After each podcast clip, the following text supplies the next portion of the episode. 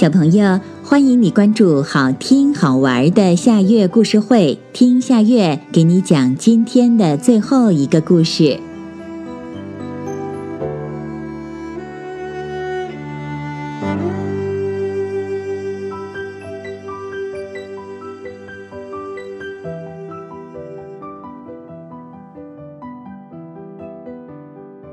买鞭炮。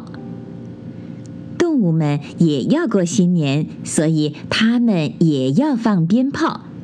谁去买鞭炮呢？小熊说：“我去买吧。”小熊一步一步地走进城去了。小熊没有见过鞭炮，只是听说鞭炮是圆柱形的，外面有一层纸包着。小熊在城里的商店里逛啊逛。鞭炮可真难找。后来，小熊进了食品店，他发现了一桶山楂片儿。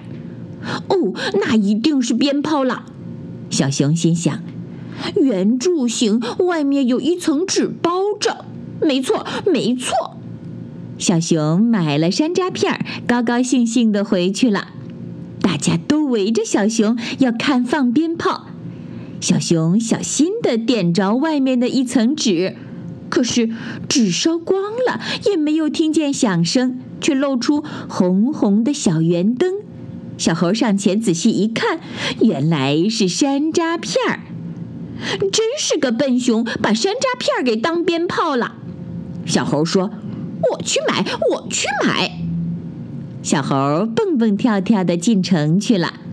小猴也没见过鞭炮。只是听说鞭炮的外面有导火线，小猴在城里的商店逛啊逛。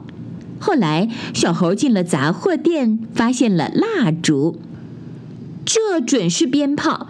小猴想，瞧，那里有导火线，没错，没错。小猴买了蜡烛，高高兴兴地回去了。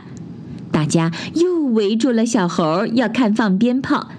小猴点燃了导火线，看着鞭炮慢慢的燃烧，直到烧光了，也没有听到鞭炮响。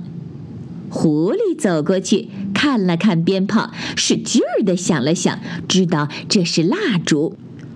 真是一个傻猴，蜡烛、鞭炮都不分。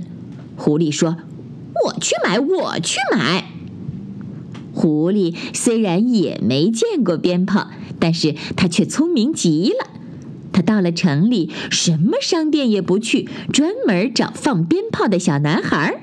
呵，还真让他给找到了。一个小男孩点燃了一支鞭炮，砰，好响的声音。一会儿，这只鞭炮掉到地上，狐狸赶紧捡起来，高高兴兴地回去了。这才是真正的鞭炮。狐狸举起鞭炮，对围上来的动物们说：“我亲耳听到了鞭炮声。”狐狸点燃了鞭炮，可是这鞭炮也没响。这一年，动物们过了新年，却没放鞭炮，因为他们买不到会响的鞭炮。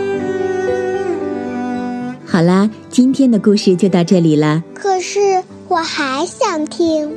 你可以关注好听好玩的夏月故事会微信公众号，听故事讲故事。